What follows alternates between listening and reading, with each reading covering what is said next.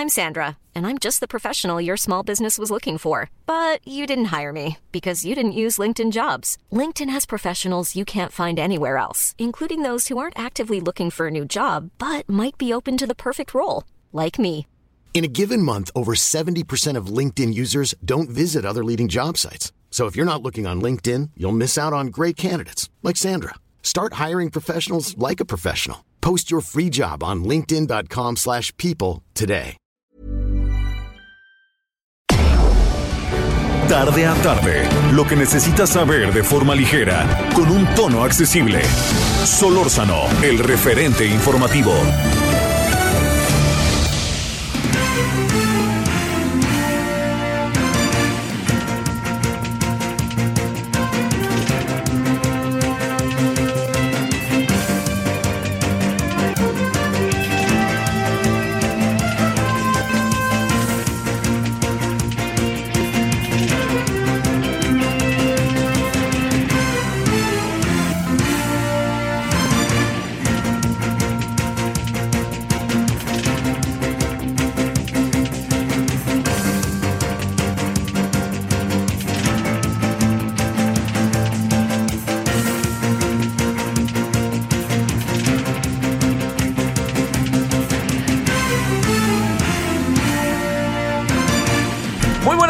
Buenas tardes, aquí andamos como todos los días, gracias que nos acompaña en el día miércoles 20 de abril del 2022.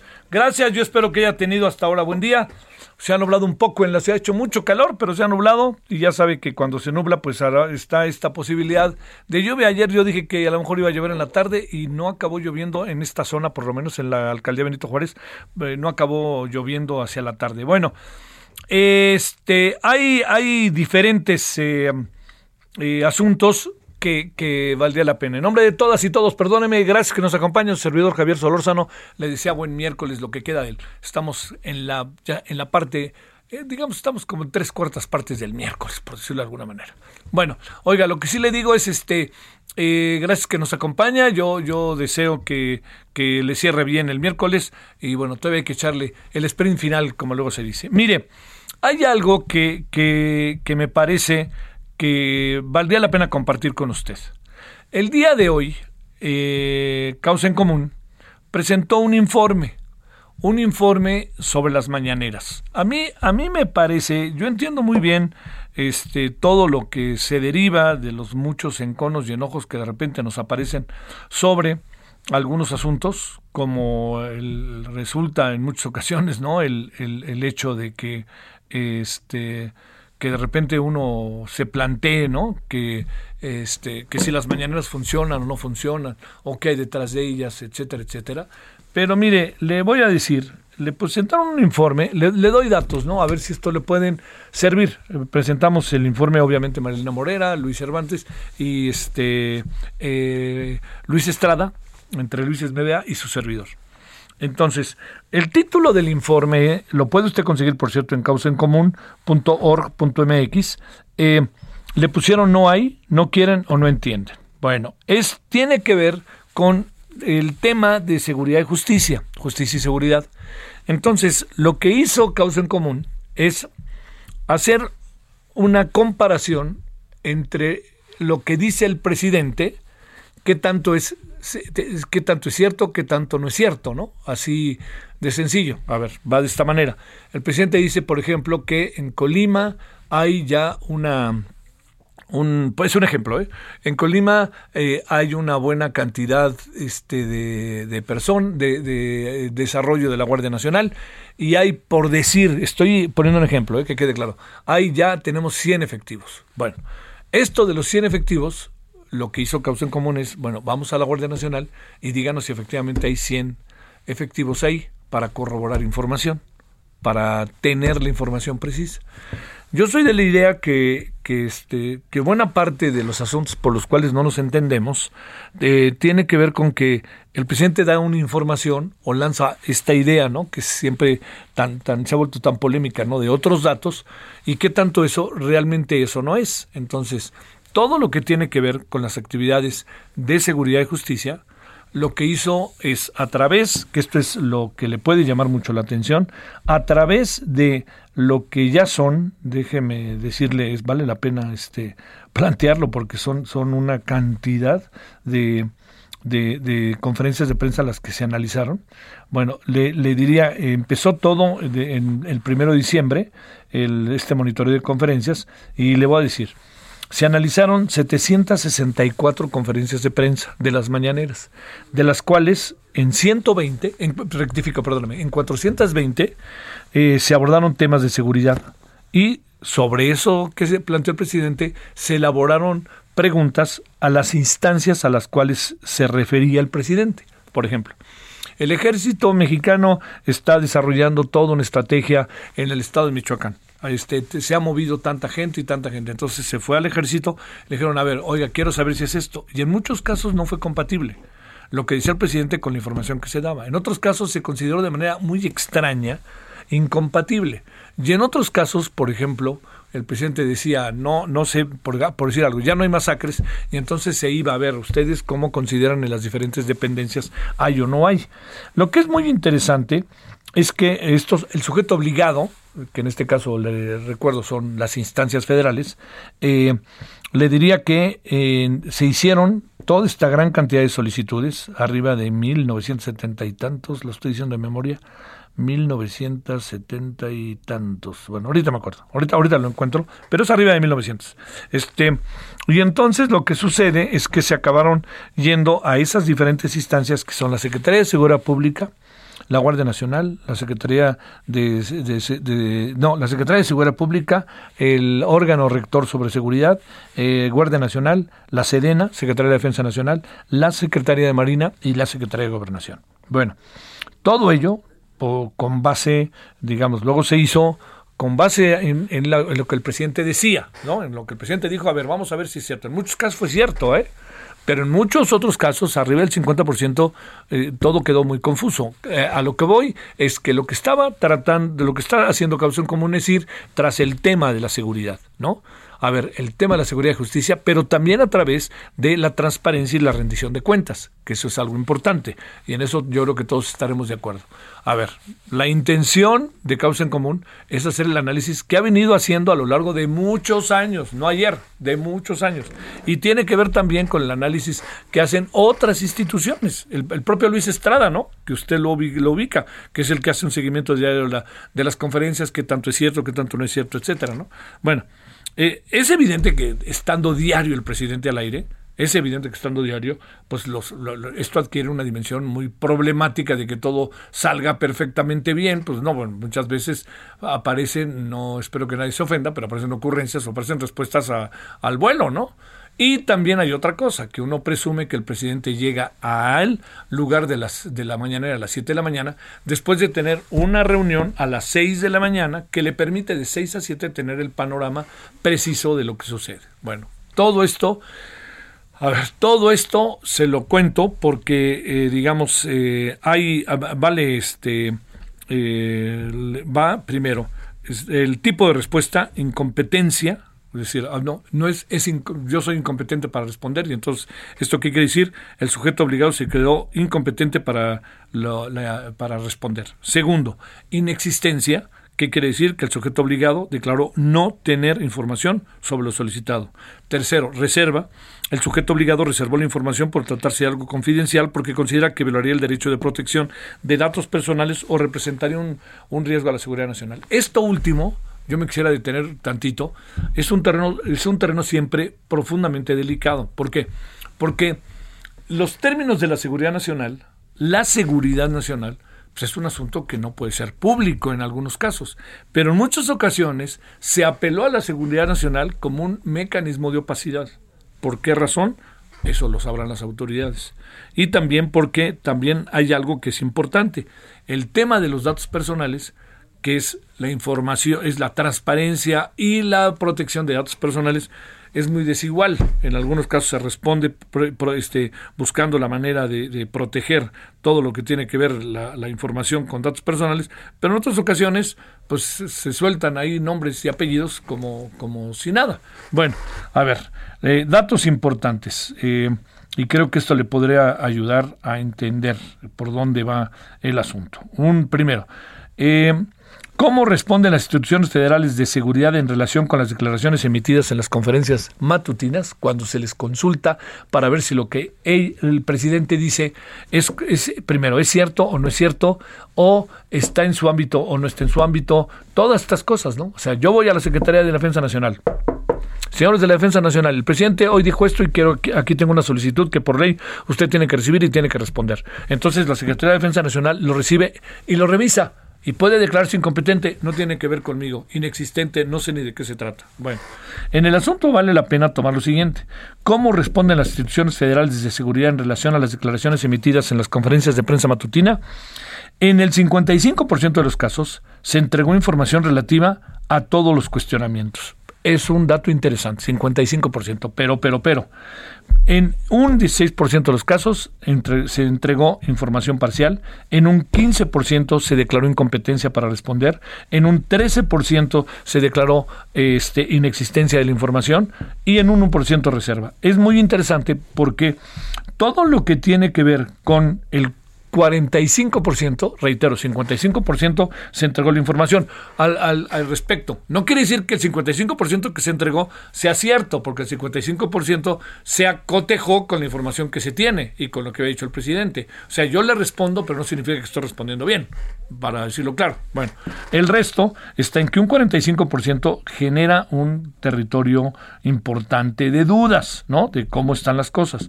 Bueno, muchos de, las, de los planteamientos que se hicieron acá una de las dependencias, vale la pena revisarlo. Yo le, yo le sugeriría, a ver, yo le sugeriría a los estudiosos del tema que vean el informe. Mire, yo entiendo que se dirán muchos, es que le están... No, no, no, no, no. Como yo me permití decir en la mañana, la transparencia y la protección de datos personales es una mejor forma de gobernar. Y esto todos lo sabemos. Si nosotros contamos lo que pasa, es la mejor manera de gobernar. Entonces, ¿dónde radica el valor, diría yo, del informe de causa en común que hoy en la mañana se presentó y del cual tuvimos oportunidad de estar? Yo creo que lo más importante está en que se coloca información investigada, consultada con las autoridades y se llega a conclusiones en función de los resultados y en función de lo que el presidente dijo. Si el presidente dice A, nosotros, perdón, causa en común va y le pregunta, a ver, gobernación, ¿es de tu ámbito A? A ver, dime, ¿es cierto o no es cierto? Bueno, yo no sé, no sabía, o si sabía y aquí se confirma. Pero hay un laberinto informativo, que es lo que yo me permito decir. ¿Por qué razón? Porque no hay una política integral en las dependencias de seguridad para tener criterios comunes para responder. Porque fácilmente puedo decir, no es de mi competencia. Y no, pues ¿por qué? Porque es de, no es de mi competencia. Y entonces uno va con el ejército y dice, no, tampoco es de mi competencia. Entonces, ¿quién fregados es de competencia de esto? No puede estar así como así. Bueno, todo esto que le planteo vale la pena. Échele una miradita al informe. Yo creo que lo vale. Este es un informe además con un título muy sugerente. Supongo yo que a algunos no les ha de gustar, pero ya, veámoslo también como con más apertura, ¿no? Análisis de las conferencias de prensa matutinas, información oficial sobre seguridad. No hay, no quieren o no entienden. Causa en común y este es el informe oficial sobre seguridad de 740 y tantas mañaneras en las cuales en 420 se dio información en materia de justicia y seguridad, ante lo cual Causa en común hizo 1970 y tantas solicitudes de información para corroborar si lo que se dice en la mañanera es cierto, no es cierto o qué. Y el resultado es profundamente desigual. Eh, ya hablo aquí de números, ¿eh? No estoy hablando de este si me cae bien, me cae mal o me cae regular. Bueno, ya lo dejo esto.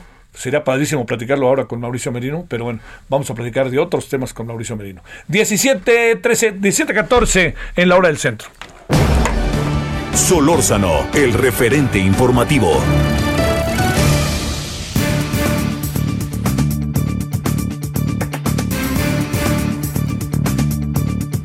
Bueno, aquí estamos de nuevo. Este, gracias que nos acompaña Mauricio Merino, analista político investigador del Centro de Investigación y Docencia Económica CIDE y de la Universidad de Guadalajara. Y yo quisiera pensar que sigue en el Universal, pero este lunes no lo vi, o sí lo vi. Bueno, ahorita déjeme preguntarle. Mauricio, te saludo con gusto. ¿Cómo has estado? Ay, sigo, Javier. Ah, gusto de saludarte. Donde ya no estoy es en el CIDE, por cierto. Ah, claro. Eh, sí. Pero por razones que salen sobrando, pero, pero en el Universal sí. ahí, ahí todos los lunes, sí. Oye, es que fíjate, también esto, perdón, me meteré, ¿no? Dos personajes interesantes, Guillermo Valdés y Roberto Blancarte, han dejado de escribir de esta semana en Milenio, fíjate. Ah, pues qué raro, ¿no? Qué lástima. Por otro lado, pues son plumas muy, muy, buenas. muy inteligentes. y se ve, y se ve que los dos se van como con cierto dejo de, ay, no me quería ir, ¿eh? Bueno, pues ni hablar. Ni hablar. Ay, qué horror, Javier, qué tiempos estos. Oye, estuvo buenísimo hoy la reunión de el, este, el informe de causa en común, ahí con Marilena Morera sobre las mañaneras. Ahí échale Ya te estoy escuchando, sí, lo voy a buscar. No, he, no, he, visto el informe, lo voy a leer hoy mismo. Te va a llamar muchísimo la atención. Bueno, a ver, déjame eh, plantearte. Este es, eh, a ver, ¿qué impresión tienes? De lo que han sido los sucesos de los últimos días. La votación del domingo, eh, los derivados, y ahora un, un asunto que, que, bueno, no quisiera utilizar la palabra, pero la voy a utilizar, persecución de legisladores que votaron en contra, lo cual está provocando un estado muy, muy inquietante de lo que pueda pasar con ellos, en, una, en un señalamientos que históricamente sabemos muy bien lo que acaban significando. A ver, ¿cómo ves las cosas, Mauricio? Pues sí, es preocupante, Javier, porque, porque ya estamos instalados en la dinámica de la polarización, no es nada nuevo lo que estoy diciendo, y la polarización está acompañada de, pues como su propio nombre lo indica, ¿no? De una posición en la que solo caben dos polos que además se niegan mutuamente, se contradicen mutuamente y eventualmente pueden llegar a situaciones de franca violencia. La política produce o paz o produce violencia. Es ese, las dos caras de Jano, decía el clásico, ¿no? Las dos caras de Jano siempre y siempre en permanente tensión histórica. No estoy diciendo nada que no se sepa. Por un lado, la política es la organización de la sociedad para darse una vida en común, justamente, para organizar la convivencia de la manera más armoniosa posible y pacífica, pero por la otra también es una, es una pelea por el poder, por la toma de decisiones y por imprimirle a las naciones, no solo a México, una orientación determinada. Entonces, siempre hay una tensión entre la paz y la guerra. Eh, y en este sentido, esta pugna entre la paz y la guerra pues, puede efectivamente desembocar en la armonía o en el conflicto.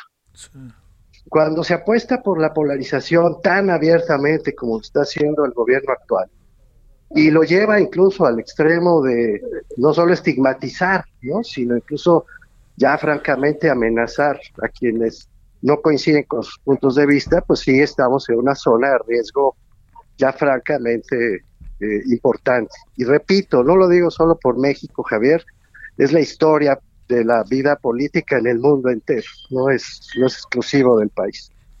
Así lo, así lo percibo y por eso me preocupa enormemente lo que estamos viendo. ¿Qué, ¿Qué, tendría que pasar, Mauricio? Este, porque estamos viendo en términos de la política cotidiana, que se alienta al máximo reacciones de esta naturaleza y al alentarlas, Mauricio, algo que, que particularmente inquieta es que sabemos que se pueden alentar, pero no sabemos cómo pueden reaccionar. Y te sí vuelvo sabemos. sí, sí, claro, ya medio lo vimos, perdón. Sí, en algún sentido tienes toda la razón, claro. A ver, no, tienes toda la razón, no en algún sentido. A ver, pero déjame plantearte eso, para que hablemos de eso y te agregue otro otro tema, otro asunto. Eh, este esta actitud eh, no quisiera por ningún motivo decir algo explosivo, pero en la historia de la humanidad ha salido carísimo y nosotros estamos jugando con fuego, ¿no? Pues no eres tú quien está jugando con fuego, Javier, al decirlo, ni yo al sostener esta lógica de polarización y sus consecuencias, ¿no? es quien arroja la piedra desde el poder y no se hace cargo de las eh, ondas expansivas, deja de ponerlo así, que genera la voz del poder entre sus seguidores. Entonces, cuando se estigmatiza a alguien desde el poder, pues quien, quien acompaña ese poder lo multiplica, lo, lo acrecienta. Y efectivamente puede acabar, ¿no? Porque ya, ya hay una dinámica pues de odio, ¿no? No, no estamos viendo una cultura de paz para nada, sino una cultura de fomento del odio, del, del contrario. Si estás conmigo, te acepto y te quiero, te abrazo. Pero si difieres de mi punto de vista, así sea en algunas cosas, o sea, tienes que comprar todo o nada. Y bueno, si difieres en algunos de mis puntos de vista, dirían desde el poder, eres mi adversario. Y eso te lleva a ser traidor a la patria, a la nación, a la historia, a las mejores causas del pueblo, traicionas a la gente. Bueno, estamos ya muy cerca de violencia promovida desde el poder, me hago cargo de las palabras, querido Javier, y obviamente me opongo firmemente a esa dinámica de cultura del odio. Las palabras importan y cuando se tiene más poder importan más, importan mucho porque esas palabras, insisto, producen acciones concretas de otros, de terceros. Y pues claro que estamos frente a una situación de riesgo ya inminente en este momento, sin duda. A ver. Y sí, y sí puede suceder. A ver, coloquemos eh, eh, ahí para que reflexionemos y para que reflexiones con nosotros, Mauricio, eh, finalmente, este concepto de traición a la patria. ¿Cuál es el significado que tiene decir tú, legislador, eres un traidor a la patria? Me gustó mucho, no sé si alcanzaste a ver la, respuesta de, en verdad lo debo de decir, la siempre atinada Beatriz Paredes, cómo le respondió a Citlali, cómo le dijo, oiga, perdóneme, yo no soy traidor a la patria, y explicó por qué. A ver. Sí. Bueno, es que eh, quien tiene una opinión distinta de quien ostenta el poder en ese momento, no puede ser por definición y sin matices traidor a la patria, Javier. Punto. O sea, no, no hay mucho más que discutir. Tú disientes del poder y en consecuencia del poder y sus decisiones, quiero decir. Y en consecuencia traicionas al pueblo, traicionas a la patria, traicionas a la nación, porque el poderoso encarna a la nación, a la patria, y y al pueblo, bueno, pues lo que estás diciendo es pueblo, está siendo agraviado. Y todo aquel que se sienta agraviado, pues tiene la venia del poderoso para actuar en consecuencia. Claro. Hombre, si a ti te vienen a, agraviar a tu casa, Javier, a tu espacio, pues te defiendes, ¿no? Pero cuando te agravian, cuando te ofenden, cuando te lastiman, no cuando te lo ordena el poderoso. Sí, hay una diferencia importante. Y sí, sí, estamos eh, viendo la promoción activa, deliberada, sin matices, de una cultura de odio en el país. Yo sí veo cargo de lo que estoy diciendo sin problemas, Javier, porque es lo que estamos viendo. Sí, sí, sí. Oye, eh, ¿te sorprende que el presidente no haga referencia a este tema? debería de hacer referencia. ¿Qué ves ahí, Mauricio? Pues si el presidente es quien lo promueve, Javier. o sea, ese es desde, la, desde las mañaneras donde se ha hablado de traición a la patria, donde se ha hablado de la estigmatización. Pues ahí me consta, ¿no?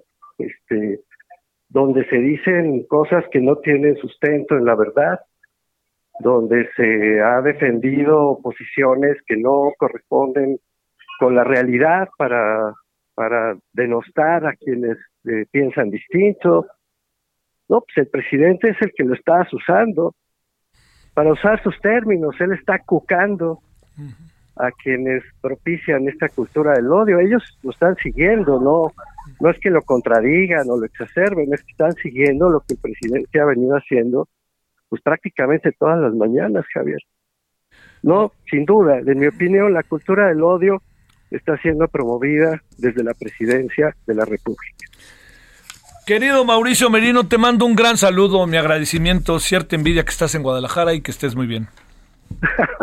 Te abrazo, querido Javier. Gracias por la llamada. Siempre es un gusto. Gracias, Mauricio Merino, analista político, investigador de la Universidad de Guadalajara, columnista los lunes del Universal. Eh, Isaías, aquí en la redacción, me manda algo que pues, es importante, ¿no? No perderlo ahí de vista. Lo menciono. Eh, la página que mostraba datos de diputados opositores ya fue eliminada de la web. Se llamaba Tendero Virtual, Tendedero Virtual.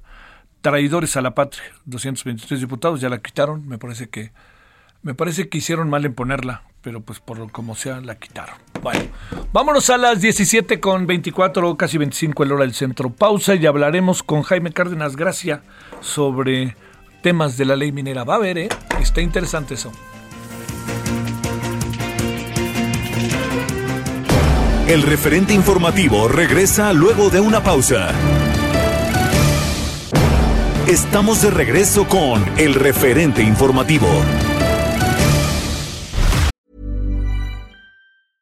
Ready to pop the question? The jewelers at BlueNile.com have got sparkle down to a science with beautiful lab grown diamonds worthy of your most brilliant moments. Their lab grown diamonds are independently graded and guaranteed identical to natural diamonds, and they're ready to ship to your door. Go to Bluenile.com and use promo code LISTEN to get $50 off your purchase of $500 or more. That's code LISTEN at Bluenile.com for $50 off. Bluenile.com code LISTEN.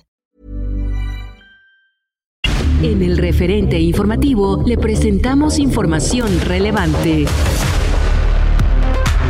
Se colocarán módulos de vacunación contra el COVID-19 en diversas estaciones del metro de la Ciudad de México. Nuevo León se libra de cubrebocas en casi todos los espacios cerrados.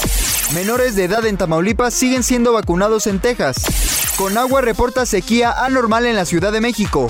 Construcción del tramo 5 del tren Maya afectará cenotes y agua potable de Yucatán, asegura Buzo que promovió amparo. Trabajos del tramo 5 del tren Maya no se han detenido, acusa Greenpeace. Se analiza aplicación de vacunas contra COVID-19 a niños de entre 5 y 11 años en México. Tribunal Electoral del Poder Judicial de la Federación ratifica a Américo Villarreal y Marina Vitela como candidatos de Morena en Durango y Tamaulipas. Encapuchadas de la CNDH suman delitos de robo agravado y daño a propiedad.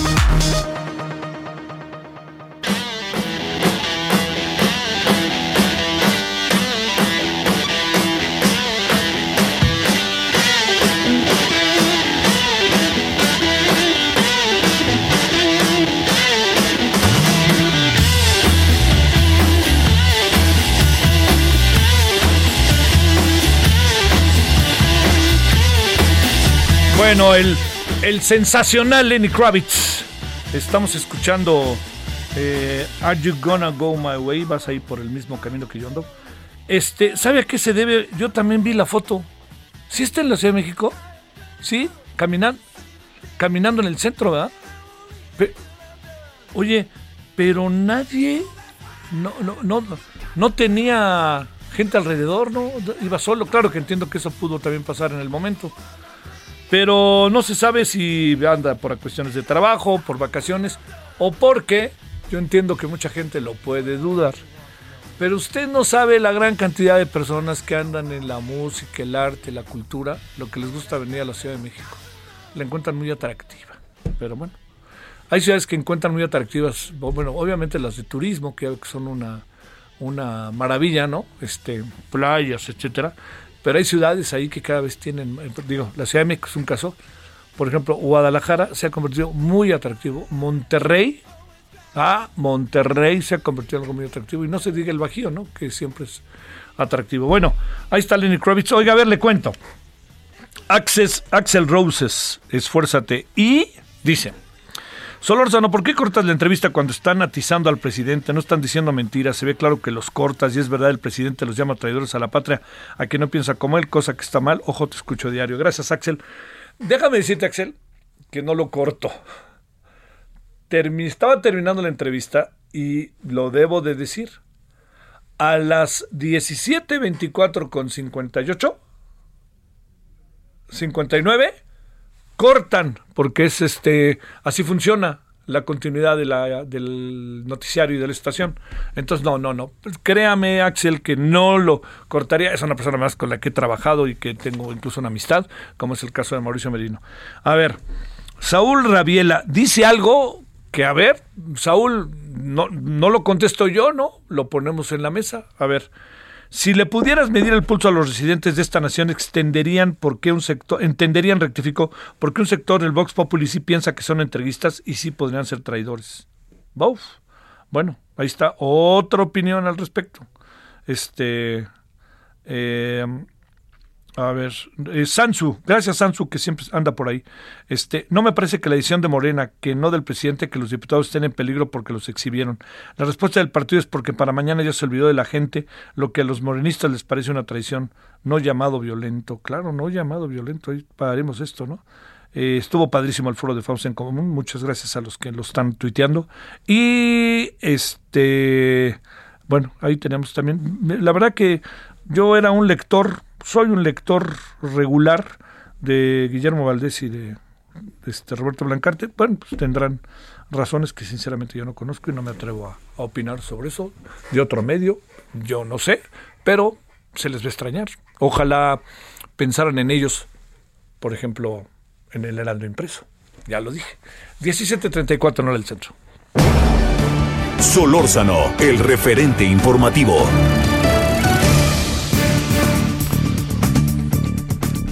Bueno, le quiero agradecer a Jaime Cárdenas Gracia, investigador de la UNAM. Querido Jaime, gracias que estás con nosotros. ¿Cómo te ha ido? Muy bien, Javier, gusto en saludarte a ti y a todo el auditorio. En verdad que me da mucho gusto tener la oportunidad de conversar contigo. Oye, se me antoja preguntarte como 20 mil cosas, pero como eso no es posible, déjame preguntarte, ¿qué seguimiento analítico le has dado a todo lo que pasó del domingo hasta la fecha. ¿Podemos hablar de eso? ¿Qué has visto? ¿Qué te parece? ¿Qué alcanzas a apreciar, Jaime?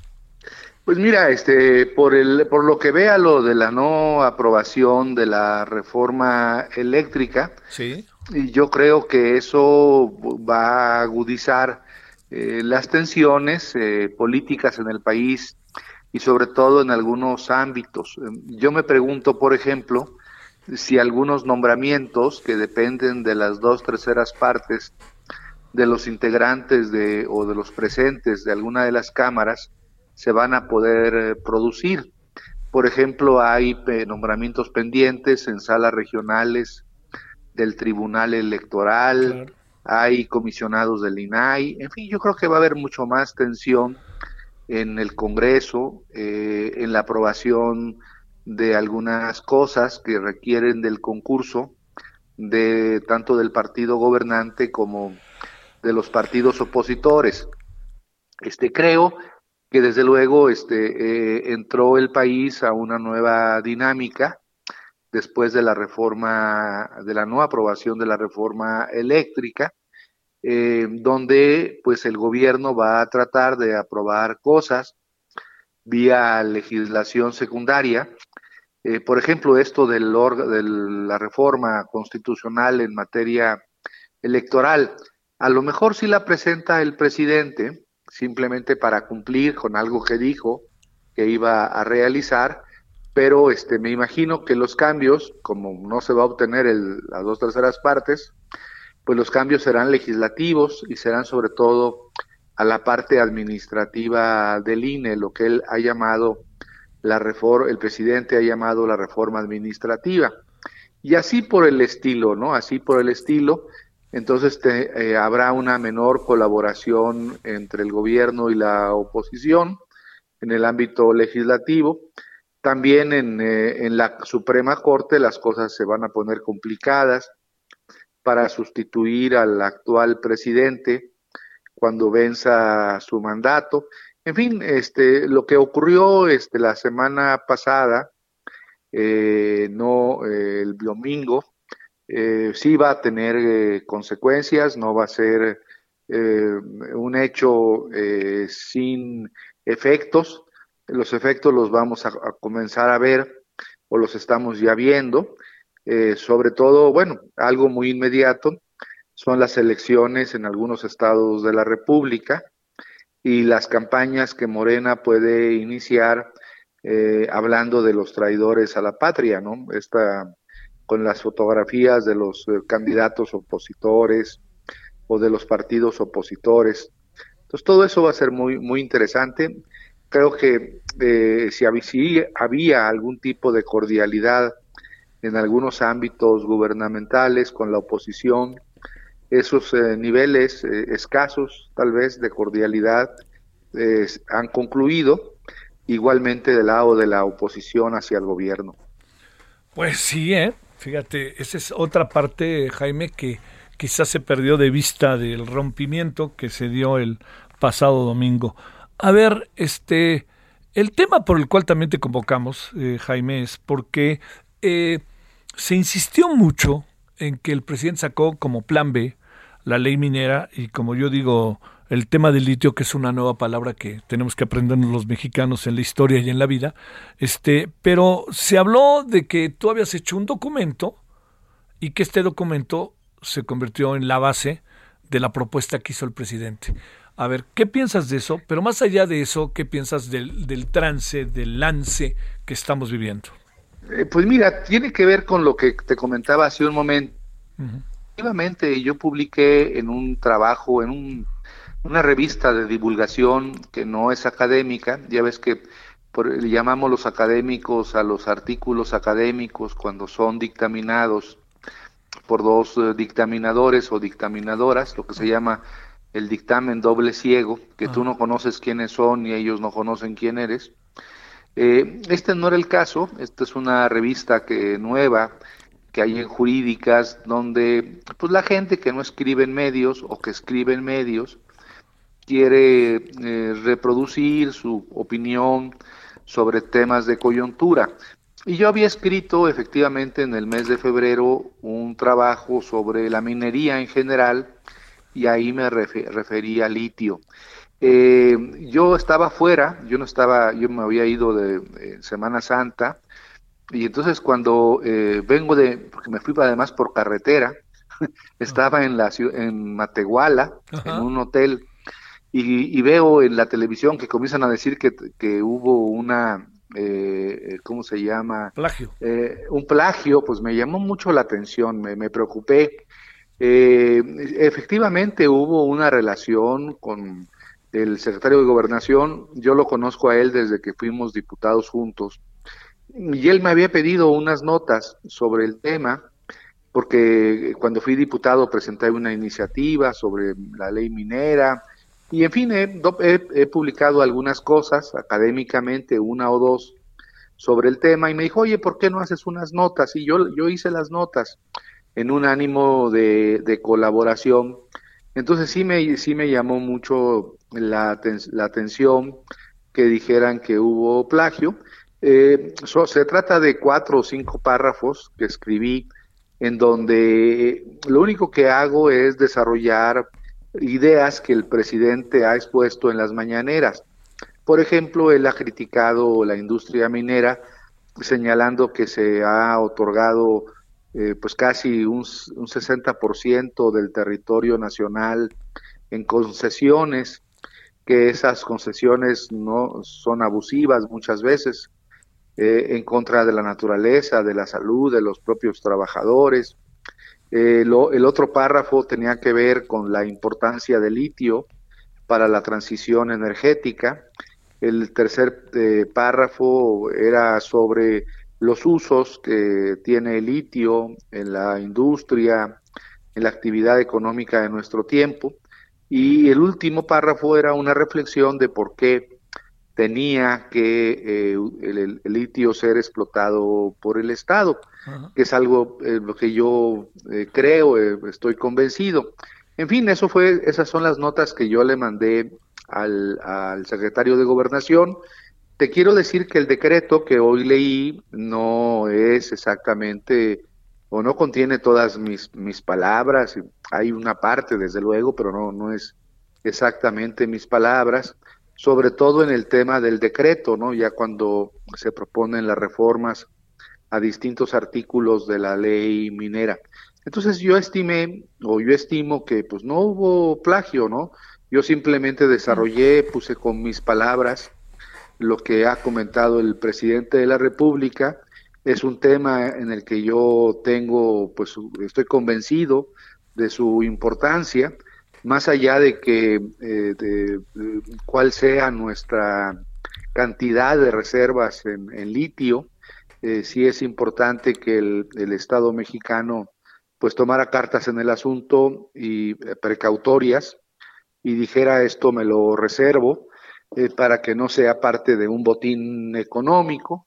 Eh, y en fin, eso fue lo que ocurrió. No eh, pude apenas ayer dar alguna alguna aclaración, algún medio, ahora contigo, este, pues para decirte cómo fueron las cosas. Así ocurrieron.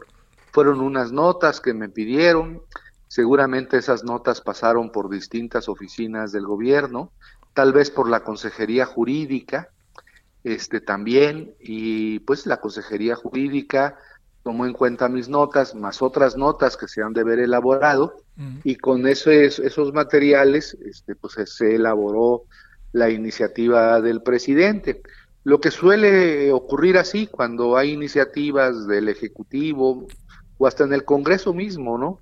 Esas iniciativas tienen distintos mm, orígenes. Eh, distintas propuestas de legisladores o de funcionarios gubernamentales que o asesores o consultores, en fin, que aportan algo al, al debate parlamentario o a la redacción de un documento final. Y a veces son cosas que en la historia del país se siguen discutiendo durante décadas. Eh, fíjate que acabo de terminar un libro sobre el artículo 27 de la Constitución y el autor, que es un amigo mío, que es un profesor de jurídicas, dice que Molina Enríquez, que es la idea que tenemos todos o muchos, eh, era el redactor del 27 y ahí sostiene que no, que Molina, que Molina Enríquez no redactó el 27 porque era demasiado radical, que Molina Enríquez cuando mucho redactó la exposición de motivos del artículo 27 constitucional. Entonces, este, pues así son, así son los, los productos eh, jurídicos son productos eh, de varias manos, hasta en el Poder Judicial, ¿no? En el Poder Judicial las sentencias que dictan los ministros, eh, eh, pues no, no son totalmente de su autoría, ¿no? Intervienen secretarios de estudio y cuenta, los propios argumentos de los abogados, de las partes, en fin, este, son construcciones colectivas. Entonces, por eso yo no creo que haya ningún tipo de plagio y desde luego yo colaboré con esas notas que me pidió el secretario de Gobernación. Yo creo que está clarísimo, o sea, no agarraron un documento tuyo, sino más bien te pidieron una colaboración respecto a un tema. Creo que está más que claro, ¿no? Oye, así fue. A ver, ahora para entrar en, en ese terreno, eh, Jaime, déjame plantearte, eh, digamos, entre lo que uno escucha, porque luego también son terrenos, la verdad que muy particularmente este, acuciosos, propios de los, de los especialistas, algo que se plantea es que no había necesidad de pensar en el tema de la nacionalización del litio o la estatización del litio, porque todo lo que está en este territorio es propiedad de la nación. ¿Qué, piensas de esto y cómo podemos entender esta decisión del presidente? Más allá de lo político, no salió la reforma electoral, pero él les mando esto, todo esto que se puede especular. Técnicamente, legalmente, ¿qué piensas de esto? Sí, mira, efectivamente la Constitución señala que todos esos recursos, minerales, los hidrocarburos, el agua, el gas, son de la nación eh, pero este, a continuación la Constitución dice que se pueden otorgar concesiones. Entonces, este, técnicamente de lo que se de lo que se trató esta, este decreto, esta iniciativa, era de evitar el otorgamiento de concesiones y de contratos. Eh, y esto tiene mucho que ver con la historia jurídica del, del artículo 27, no sé si te acuerdas, cuando el general Cárdenas expropia el petróleo, pues se expropió a las compañías extranjeras y luego en 1940 el artículo 27 pues seguía diciendo exactamente lo mismo, que los hidrocarburos son de la nación. Entonces eh, hubo una reforma en 1940 para agregar, se prohíben las concesiones. Eh, fue al final de su mandato. Eh, pasaron los años y aprovecharon los ah, abogados a decir, bueno, en México está, es de la nación el petróleo, los hidrocarburos, están prohibidas las concesiones, pero no dice nada la Constitución y la ley acerca de los contratos. Entonces, durante eh, los gobiernos, sobre todo de Miguel Alemán, pero ya al final del gobierno de Ávila Camacho, eh, comenzaron a, a, celebrarse contratos sobre los hidrocarburos. Por eso en 1960 hubo necesidad de otra reforma constitucional que dijera se prohíben en materia de, hidrocarburos las concesiones y los contratos. Y en fin, esto, esto es muy de la historia jurídica de México, porque una cosa es que el agua, por ejemplo, sea nacional, o el gas, o el petróleo, o eh, los minerales, y otra cosa es que estén sujetos o no al comercio, al mercado. Entonces, eh, lo que cuando el presidente dice nacionalizar el litio, eh, tal vez técnicamente no sea una expresión prístina o muy correcta. Eh, habría que decir que esos minerales no estarán, o en el caso del litio, no estará en el mercado, no formará parte de la economía de, de mercado, porque será explotado en toda su cadena de valor por el Estado a través de un organismo público. Eso es lo que quiere decir el presidente cuando dice nacionalizar el litio, ¿no? Sí. Oye, este, al final, quien podrá meterle lana a todo el proceso de la explotación, pues vuelve a ser el sector privado, ¿no? ¿O, o qué supones que pasará en un terreno práctico concreto, Jaime?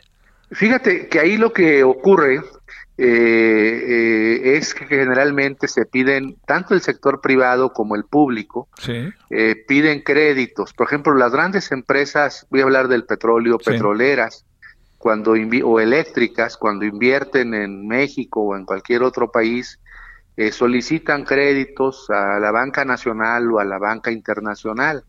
Y dan como garantía para pagar esos créditos la respectiva licencia, contrato, concesión. Entonces eh, llegan, por ejemplo, con el banco a Nueva York y le dicen, pues tengo este contrato del gobierno mexicano, esta licencia, esta concesión, dame un crédito.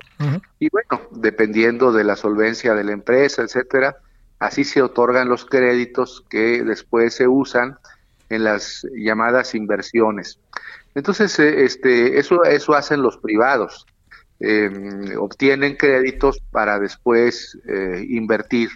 O sea, no, ellos no ponen de su dinero eh, o, o directamente de su dinero, sino es dinero que obtienen de créditos bancarios o financieros. Eh, en el caso del Estado mexicano, pues va a tener que hacer lo mismo, va a tener que ir con la banca de desarrollo aquí en México, con la banca internacional. Eso ya lo decidirá este presidente o futuros presidentes o presidentas de la República y solicitarán esos créditos para explotar eh, el litio, ¿no? Sí. Oye, este, eh, al final eh, también tenemos un terreno un poco como dubitativo de dónde está el litio, ¿verdad? Que esa es otra cosa, pues que hay que trabajar, ¿no? Sí, claro, ese es un, ese es un tema, de, de, los expertos, de los geólogos, saber exactamente dónde está, qué tipo de litio es, qué pureza tiene, si puede ser explotado o no ser explotado. Pues yo creo que va, a ser parte también del debate entre los geólogos, entre esa comunidad, eh, para saber cuánto litio tenemos. Desde luego, en México no hay la cantidad de litio que existe, por ejemplo, en Bolivia, ¿no? Eh, pero bueno, vamos a ver que cuánto hay, no, es algo que no, no lo sabemos. Eh, el Servicio Geológico Nacional tendrá que hacer pues muchos estudios para ir determinando eh, cuáles son las reservas eh, probadas o probables de ese mineral. Sale. Jaime Cárdenas, gracias, te mando un gran saludo, gracias por tu ah. tiempo, muy buenas tardes. A ti Javier, un saludo, buenas tardes, que buenas tardes. muy bien. Eh, fíjese que está en curso una información que es particularmente delicada, que tiene que ver con la información que se ha dado a conocer de que la estaríamos que el, Capitolio ha sido evacuado, ha sido desalojado por precaución esta noche. Allá en Washington es una hora más. Ahorita son las 18.53. La razón es que eh, no hay amenaza en el Capitolio, más detalles por venir, pero fue vacado por una presunta, este, una presunta, este, un presunto, pues por precaución, es que no quisiera decir, eh, se habla de amenaza aérea, pero yo en esto sería, este, yo, yo en esto le diría que sería mucho más este, cauteloso, porque ya ve que estas informaciones están en curso, eh, este, y le diría además de eso, eh, lo, que, lo que importa mucho es eh, que ahorita pueda fluir la información. Lo que sí es que a la gente, a los legisladores, las y los legisladores, al personal administrativo, a todos los han evacuado, desalojado del Capitolio y de zonas circunvecinas. Recuerde que Washington tiene tiene todo ahí, todo un centro, ¿no? Este muy muy interesante. Está la Casa Blanca, el Capitolio, está por otra parte del Pentágono está este el monumento a Abraham Lincoln, está el mall que le llaman, ahí donde son grandes manifestaciones. Entonces es, es una zona en donde también están algunas embajadas. Por ejemplo, la Embajada de México de, de, de la Casa Blanca está como a cinco calles, más o menos. Entonces, por lo pronto, pues digamos que no tenemos más información de la que le estoy dando, está en curso pero se tomó esta decisión en este momento en Estados Unidos por la presunción de una amenaza aérea. ¿De qué tipo? No se sabe, pero pues ya sabe que ahora estamos en muchos tiempos en esta vida. Hasta la noche. Hasta aquí, Solórzano, el referente informativo.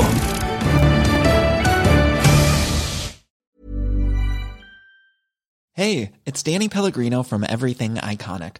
Ready to upgrade your style game without blowing your budget? Check out Quince. They've got all the good stuff shirts and polos, activewear, and fine leather goods, all at 50 to 80% less than other high end brands.